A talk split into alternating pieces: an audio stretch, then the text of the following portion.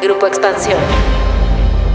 Hasta hace unos días, Samuel García era el precandidato presidencial de Movimiento Ciudadano que aseguraba ya estaba en segundo lugar en las encuestas y que ganaría la presidencia de la República. De la mano de su esposa, la influencer Mariana Rodríguez, apostaba al poder de las redes sociales para conquistar los más de 26 millones de votos jóvenes que se disputarán en las elecciones del 2024. Pero Samuel García jugó mal sus piezas políticas y así como decidió embarcarse solo en el sueño presidencial, la madrugada del viernes decidió desistir de competir y regresar a la gubernatura de Nuevo León, aquella que dos años antes había prometido no abandonar por otro cargo. Pero, ¿se podrá superar la crisis provocada en Nuevo León entre el Congreso y el gobernador? ¿Qué repercusiones tendrá Movimiento Ciudadano rumbo a la elección presidencial?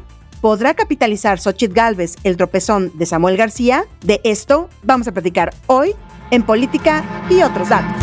Política y otros datos. Segunda temporada. La vida pública a debate. Política y otros datos. Buen jueves, bienvenidos a Política y otros datos. Soy María Libarra, editora política de Expansión. Hoy es 7 de diciembre del 2023 y por acá ya estamos muy puestos para arrancar y acompañarlos en lo que estén haciendo. Viri Ríos y Carlos Bravo Regidor, ¿cómo están? Buen jueves. Hola, ¿qué tal? Buen jueves de Política y otros datos. Muchas gracias a todos los que nos escuchan como cada semana. Hola, hola, ¿cómo están? Feliz jueves de política y otros datos. Eh, yo quiero aprovechar para recordarles que ahorita ya fin de año, Spotify ofrece la posibilidad de saber cuáles son los podcasts que más han escuchado. Por favor, no dejen de enviarnos sus screenshots si salimos en su lista de más escuchados. Muchas gracias a Manuel Monreal que nos avisa que fuimos su podcast más escuchado para el 2023. Pues como se podrán imaginar, el tema político obligado en este episodio es el caso del gobernador de Nuevo León, Samuel García. A ver, ya me dirán ustedes, Carlos y Viri, pero me parece que el costo de la efímera campaña de Samuel García, que habrá que revisar, pero creo que es de las más breves o la más breve en la historia moderna, el costo se ve muy caro para Movimiento Ciudadano. Un partido que tenía mucho trabajo detrás y pues que se vende, al igual que lo hacía Samuel García, de ideas innovadoras, de, de ideas frescas y muy alejado de la vieja política. Y pues realmente el episodio de Samuel García me parece que fue todo lo contrario. Pero bueno, a ver, empecemos a leer qué nos dejó este episodio de madrugada y bueno, que se venía cocinando ya días, semanas antes. Lo dijo aquí Carlos Bravo en el podcast anterior justamente. Y pues bueno, Vamos a ver, Viri, ¿cómo lees todo lo que pasó en Nuevo León en estos días? Bueno, Mariel, lo primero que me gustaría acentuar es el tremendo golpazo que se lleva Movimiento Ciudadano, un partido que además se estaba consolidando con una ambición sin precedentes, decía que se iba a convertir en la segunda fuerza política, que iba a derrotar a Xochitl Galvez, al PRIAN, como lo llaman ellos, a la vieja política, y pues había dicho que había logrado los amarres suficientes o pues las negociaciones suficientes para que Samuel García dejara su gobierno en el estado de Nuevo León y pudiera lanzarse a la candidatura. Sin embargo, pues no fue así. Lo que observamos fue que el partido, no sé si por falta de pericia o por que la negociación se les cayó en el último momento, pues lo que hizo fue lanzar a un candidato, en este caso Samuel García, que tenía muy buen ver, que tenía muy buena campaña, que tenía muy buen marketing, pero que no tenía planchado qué iba a hacer con su estado cuando él se fuera a ser candidato presidencial. No solo eso, sino que queda la duda de por qué le daba tanto temor pues el dejar de ser el gobernador de Nuevo León. Al fin y al cabo, digamos, la disyuntiva para Samuel García, pues era uno de dos caminos.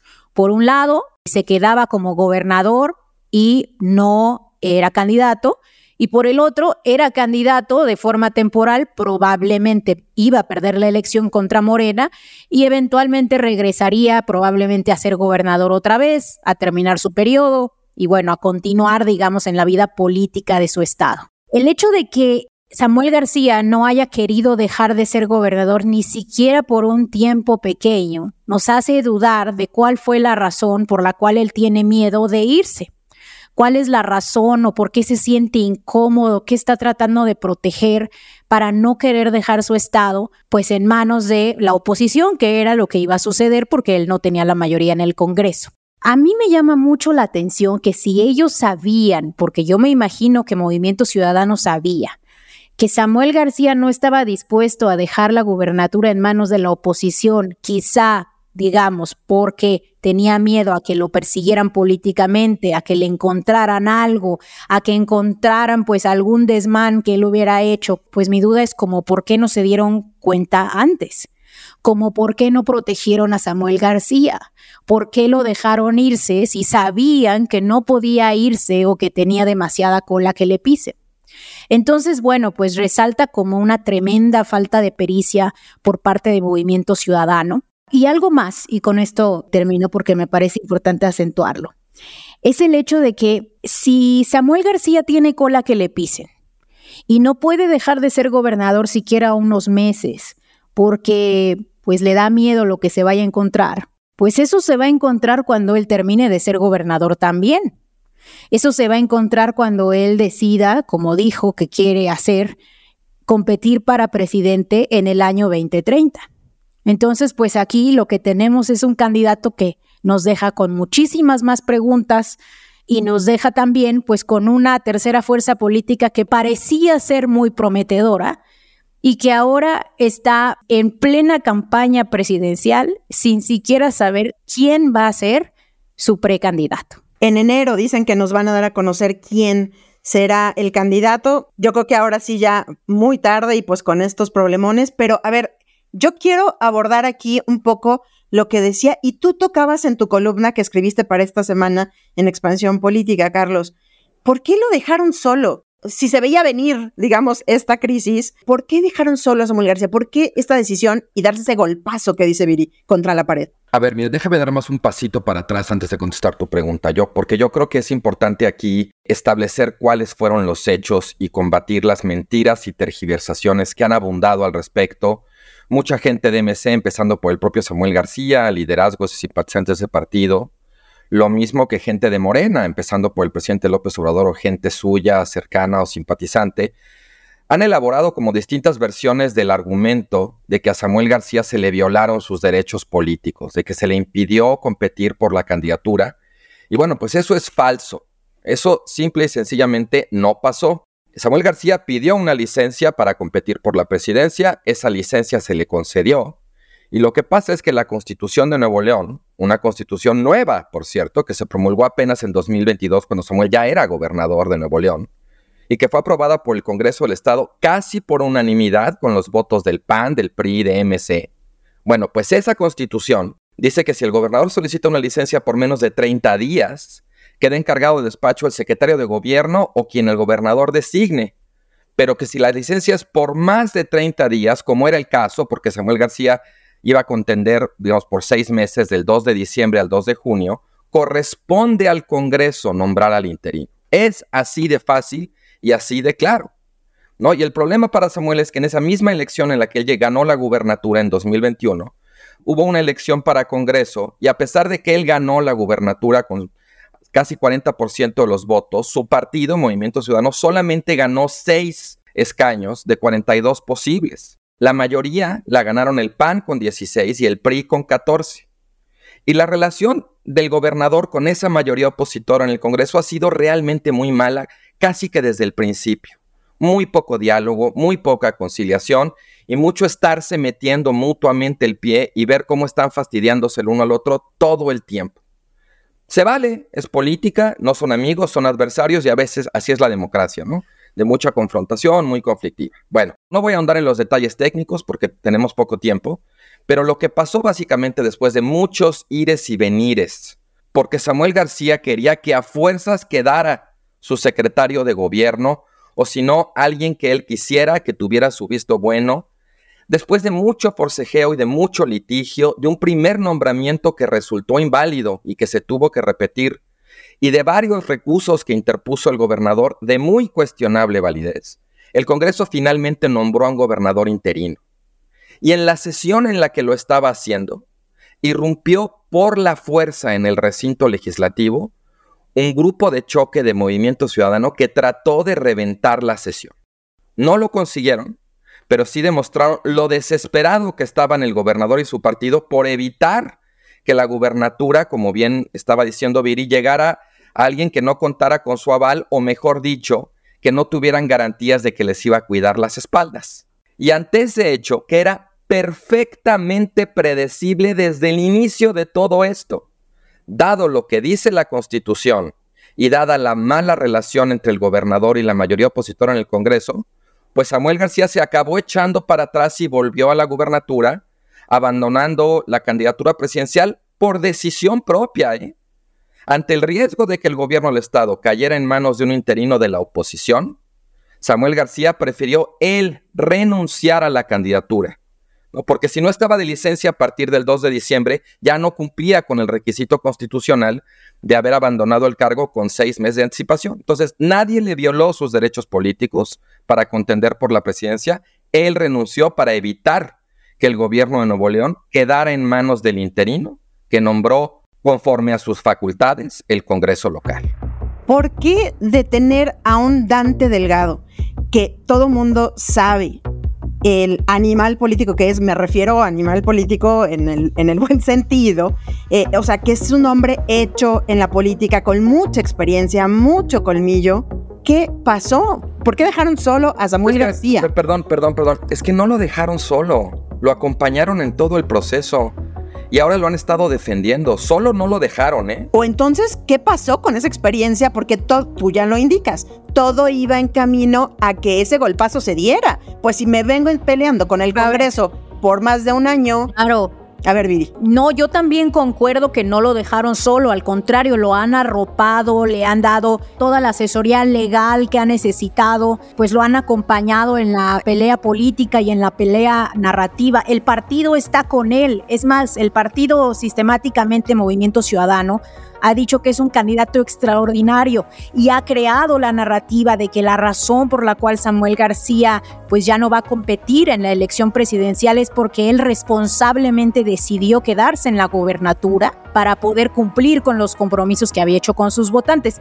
A mí no me convence para nada ese argumento porque yo siento que si así era el caso, pues de entrada ni le entraba, ¿no? De entrada ni siquiera pues eh, intentaba ser presidente y se quedaba como, por cierto, como había prometido cuando él fue electo, él había dicho que a diferencia de su contrincante electoral, que en ese entonces era el Bronco, él no iba a dejar la gubernatura para eh, contender por la presidencial, pues obviamente le ganó la ambición y bueno, lo, lo vimos cometer este error y tropezarse.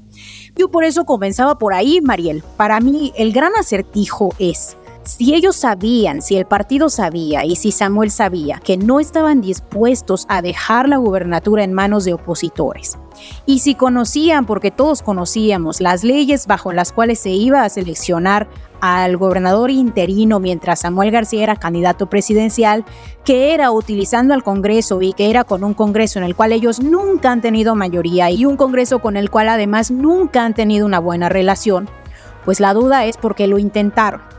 Yo pienso, como leyendo esto, digamos, desde lo más macro, yo pienso que pensaron que existía una posibilidad siquiera remota de salirse con la suya. Y que en esa posibilidad remota se incluía, por ejemplo, una negociación con el PRIPAN, en donde cuando ellos se dieran cuenta de que Samuel García era un candidato que tuviera muchísimo más potencial para derrotar a Morena de lo que tenía Xochitl, entonces llegar a un acuerdo para que lo dejaran ir y Samuel García se convirtiera en el voto útil, por llamarlo así, de toda la coalición opositora. Es decir, o sea que Xochitl se bajara. No necesariamente, pero que parte de la coalición del voto de Xochitl, particularmente la parte ciudadana del voto de Xochitl, se fuera con Movimiento Ciudadano. Yo pienso que iban por ahí, porque además si tú te fijas los 10 primeros días de campaña, toda la carne al asador era demostrar que Samuel García y Mariana, su esposa, eran mejores candidatos que Xochitl y eran capaces de atraer con muchísima más fuerza al electorado indeciso, al electorado ciudadano, al electorado de las clases medias altas, al electorado que no le gusta votar por mujeres y al electorado del norte. Y lo hicieron, bien, en el sentido de ser la nota, ser los que estaban en los titulares por un error, por Fox, por lo que tú quieras, pero ellos estos 10 días se convirtieron en los atractivos de la campaña, ¿no? Me parece que eso le jugaban, evidentemente. Sí, ahora, el punto no era nada más ser los atractivos de la campaña al inicio, como también lo fue Xochitl. Xochitl en su momento cuando se destapó, pues fue muy popular, incluso se hablaba del efecto Xochitl. A mí lo que me parece que estaba buscando Movimiento Ciudadano era tomarles la palabra a la coalición PRIPAN de que si en verdad ellos estaban tan interesados en el voto útil, es decir, votar por cualquiera que fuera a derrotar a Morena, en el inicio de la campaña se dieran cuenta de que el voto útil real era Samuel y que entonces lo tenían que apoyar y entonces Movimiento Ciudadano voltearles la tortilla y decirles, Ustedes van a tener que votar ahora por Movimiento Ciudadano si es que en verdad quieren sacar a Morena del poder. Yo pienso que iba por ahí, no le salió porque, bueno, lo que ahora hemos visto con mucha claridad es que esta idea del PRI-PAN de que hay que tener un voto útil, pues en realidad es falsa. En realidad es una hipocresía. Es algo que ellos dicen para jalar los votos, pero en realidad ellos no están dispuestos a bajarse, independientemente de quién sea el candidato, independientemente de si Samuel tenía mayores probabilidades de ganar. El PRIPAN no está ahí solamente para sacar a López Obrador, está ahí para ganar puestos, para eh, pues ganar parte del poder. Están ahí y prefieren estar ahí, digamos, aún sea en tercer lugar, que declinar en favor de una candidatura que pudiera en efecto hacerle sombra al obradorismo. ¿No será también el asunto de que sopesando un poco lo que representa Nuevo León, Nuevo León representa alrededor de 4 millones de votos. Bueno, si la gente sale a votar, ¿no? Son 4 millones de, en la lista nominal de electores, ajá, 4 millones de electores, pero también representa un estado con un crecimiento económico, bueno, súper potente, un estado en donde están llegando muchísimas inversiones por esta nueva relocalización. O sea, hay muchos, muchos factores que a lo mejor al sopesar una presidencia que evidentemente no se iba a ganar y sopesar lo que perdían del Estado porque realmente era dejarlo en manos del PRIPAN, sus enemigos, sus adversarios políticos. Que ahí hayan reculado, no lo sé, lo dejo ahí nada más.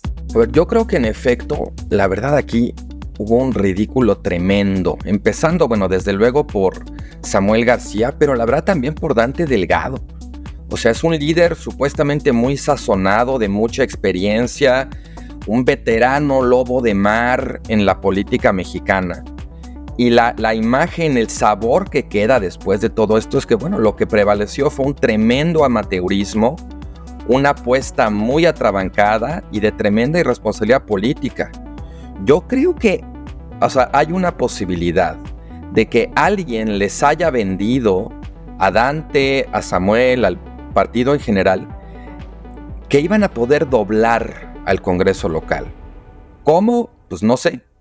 Pero ¿cómo es que se aventaron, digamos, la aventura de un escenario tan previsiblemente adverso? ¿Qué garantías tenían? ¿Quien les dio las garantías les falló? ¿O más bien a ellos les falló muy básicamente el cálculo.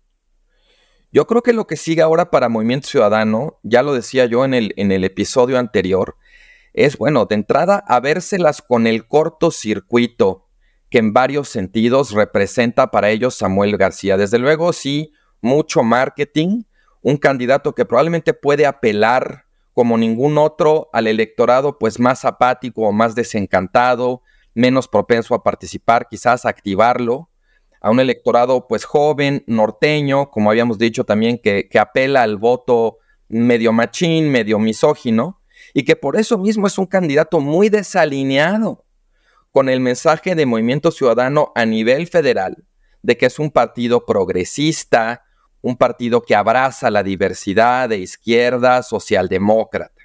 Yo creo que este fiasco es una oportunidad, bueno, pues para vérselas con ese cortocircuito. En segundo lugar, también creo que es una oportunidad, pues para hacer cuentas con el hecho de que Movimiento Ciudadano como partido estuvo dispuesto a acompañar a una figura política que se salió del cauce constitucional. Y hasta ahorita todavía, después de que ya pasaron varios días y de que la situación podemos decir que ya medio se normalizó, lo siguen acompañando. No hemos visto ni una sola voz dentro del movimiento ciudadano que diga, pues sí, nos equivocamos, esto no estuvo bien, siguen apoyando a Samuel, Dante le dijo que estaba orgulloso de él. Yo creo que el golpe reputacional para Samuel, para Dante, para muchos liderazgos y simpatizantes de Buen Ciudadano que lo han arropado y como decían ahorita, que no lo han dejado solo, es muy profundo. Van a tener que encontrar un nuevo candidato. Habían dicho que el lunes pasado se reuniría, digamos, la Convención Nacional para escoger y no pudieron o no quisieron. Trascendió una versión de que el grupo, digamos, de MC Jalisco respingó e impidió que hubiera un madruguete y de alguna manera dijo, no, no, aquí tiene que haber un diálogo, un proceso, algún tipo de negociación y eso terminó haciendo que la definición de la nueva candidatura se vaya hasta enero, lo que implica que quien sea el candidato o la candidata de Movimiento Ciudadano se va a perder todo el tiempo de promoción que implica la precampaña. Y esto muy probablemente se va, va a reforzar el efecto negativo de este episodio en términos de la intención de voto que pueda tener en la elección de 2024. Justo, vamos a ver cómo arrastra el efecto Samuel que llamas, pues a todos los demás candidatos que, como yo les decía en la entrada, han trabajado duro, son candidatos, sí, mucho más progresistas, con ideas, yo diría, más frescas, porque no creo que Samuel tuviera las ideas más frescas del mundo con todo esto que estamos viendo. Tiene la imagen más fresca, pero no las ideas. Exacto, exactamente, exactamente, ni los hechos porque él apelaba a una nueva política y hizo todo lo que hubieran hecho los viejos políticos. Entonces, híjole, me da mucha lástima y siento de verdad cómo se van a ir y vamos a ver cómo nos van a arrastrar, pues toda esta descrédito en que metió Samuel García a Movimiento Ciudadano, pues cómo logran salir de ello, pero también, y para entrar ya a otro tema, cómo se va a capitalizar. Aquí hay una gran oportunidad para Xochitl Galvez para capitalizar este error tremendo de Samuel García, este golpazo del movimiento ciudadano, a ver cómo lo hacen y realmente si puede capitalizarlo. No sé tú cómo lo veas, Viri. Mira, esa es una gran pregunta, Mariel, y creo que hay que ir a las encuestas para entender la disrupción que había creado Samuel García y que ahora va a suponer su salida de la contienda. Me parece que hay que ir un poco a los datos. Voy a hacer referencia a la última encuesta que se publicó hace un par de días en el país con la encuestadora Encol y ahí lo que se observaba es que Samuel García tenía una expectativa bruta de votación de 17 puntos porcentuales, lo cual lo ponía pues bastante cerca de Xochitl que tenía 23 puntos porcentuales. Interesantemente se observaba que Samuel García sí tenía un efecto multiplicador del voto para Movimiento Ciudadano. Movimiento Ciudadano por sí solo, pues estaba en los siete, en los ocho puntos, y con Samuel García, pues prácticamente duplicaba la cantidad de votantes que tenía. También se observaba que Samuel García iba subiendo y también se observaba que su campaña estaba siendo exitosa había pues varias métricas de impacto que mostraban que estaba teniendo muy buen posicionamiento en redes sociales y también sus mítines se veían pues llenos de color, llenos de gente, sobre todo en el norte de la ciudad. Yo creo que era una campaña que iba hasta ahorita viento en popa. La duda es, pues, ¿qué va a pasar ahora con esos puntos que estaba ganando eh, Samuel García? Yo pienso que Movimiento Ciudadano, pues, sigue teniendo su piso en los siete u ocho puntos que tiene el partido per se. Yo pienso que Movimiento Ciudadano sigue teniendo su piso mínimo en los siete u ocho puntos que maneja Movimiento Ciudadano como partido per se, pero pues queda la duda de qué va a pasar con la otra parte de la votación.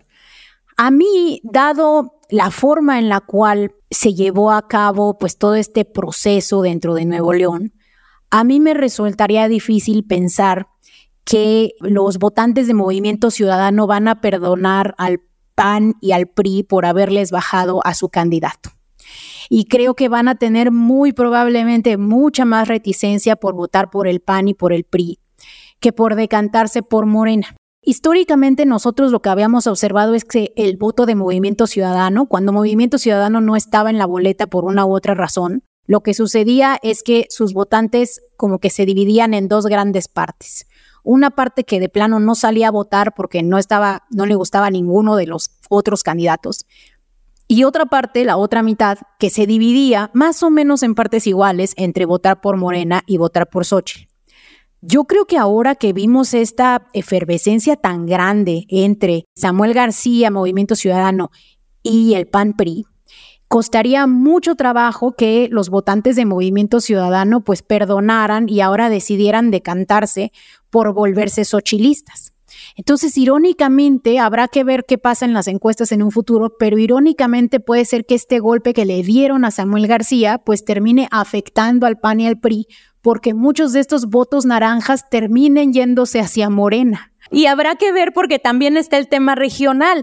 Yo pienso que ahí el tema regional podría jugar en la otra dirección, porque lo que sí hemos observado es que el norte del país suele tener un castigo más fuerte hacia el morenismo y suele ser más opositor.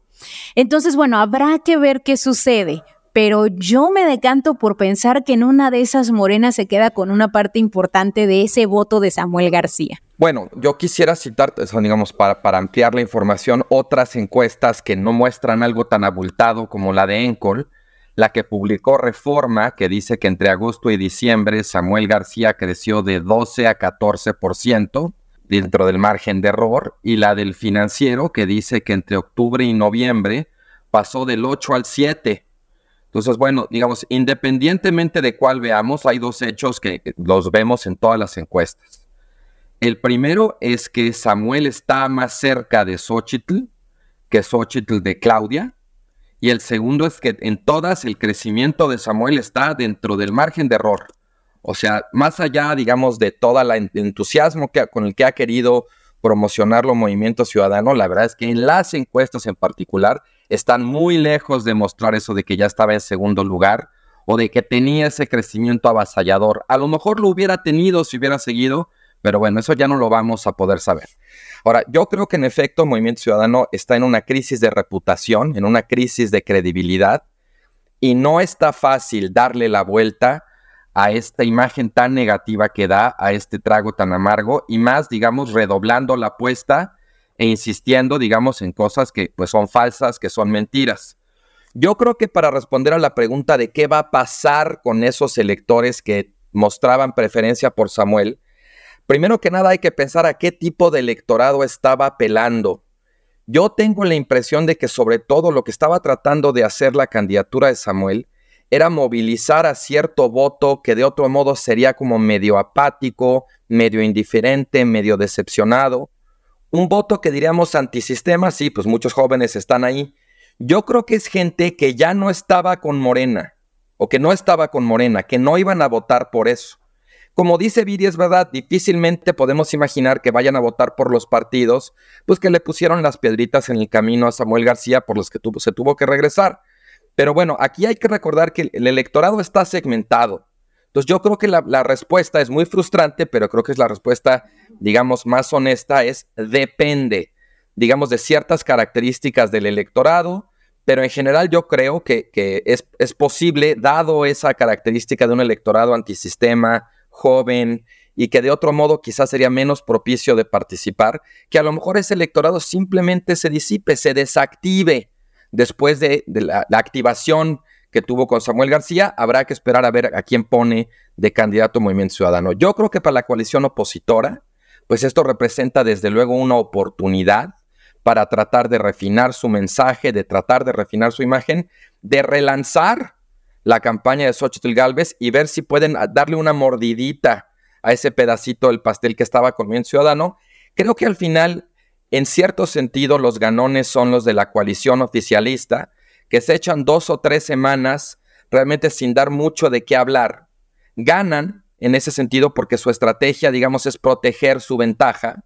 Y en ese sentido, pues esto que se estén peleando PAN, PRI, Movimiento Ciudadano, pues es una buena noticia para ellos, aunque y aquí con esto termino, creo que es muy importante mencionar esto. El presidente López Obrador ha sido muy abierto, muy explícito, muy enfático en defender a Samuel García. Él incluso ha dicho que se disputaba el voto de la clase media con Xochitl. Claramente López Obrador y Morena apostaban por lo que parecía, digamos, según lo que ellos mismos dicen, una división del voto opositor entre Xochitl y Samuel. Y de ser ese el caso, si tuvieran razón el presidente y sus simpatizantes, pues entonces lo que veríamos sería que la salida de Samuel tendría que favorecer a Xochitl Galvez. De alguna manera esto nos crea lo que en las ciencias sociales se llama un escenario de experimento natural que va a poner a prueba las distintas hipótesis de realmente de dónde venía el voto de Movimiento Ciudadano y ahora que se cae Samuel García, pues hacia dónde se puede ir. Pues vamos a ver cómo se capitaliza y quién jala los puntos de Samuel García. Sé que no es en automático, pero bueno, vamos a ver cómo funciona esto, a dónde se van, sobre todo el voto de los jóvenes y pues cómo puede remontar Movimiento Ciudadano en enero y qué más sucede en estas semanas, porque como ya vimos con este caso, en política nada está dicho. Así que por lo pronto les damos las gracias por acompañarnos hasta el final del episodio.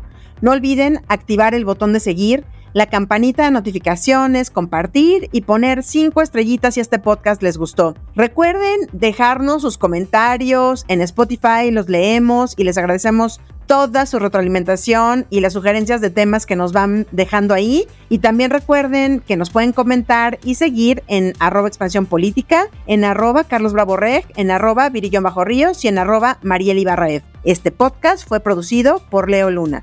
Cuídense mucho, nos escuchamos en el próximo episodio. Bye bye. Toda la información, detalles y seguimiento de los personajes políticos de México y el mundo en política.expansión.mx. Me enteré en expansión. Política y otros datos es un podcast de expansión. ¿Eres aficionado de la Fórmula 1? Entonces Fórmula Latina es para ti. En este podcast disfrutamos y vivimos con pasión de la máxima categoría. Cada martes tenemos para ti el mejor análisis con los periodistas Juan Fosaroli, Diego Mejía, Cristian González Rouco y yo, Giselle Sarur.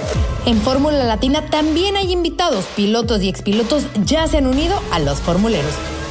Escucha Fórmula Latina en tu plataforma favorita de podcast y vive con nosotros la pasión de la Fórmula 1.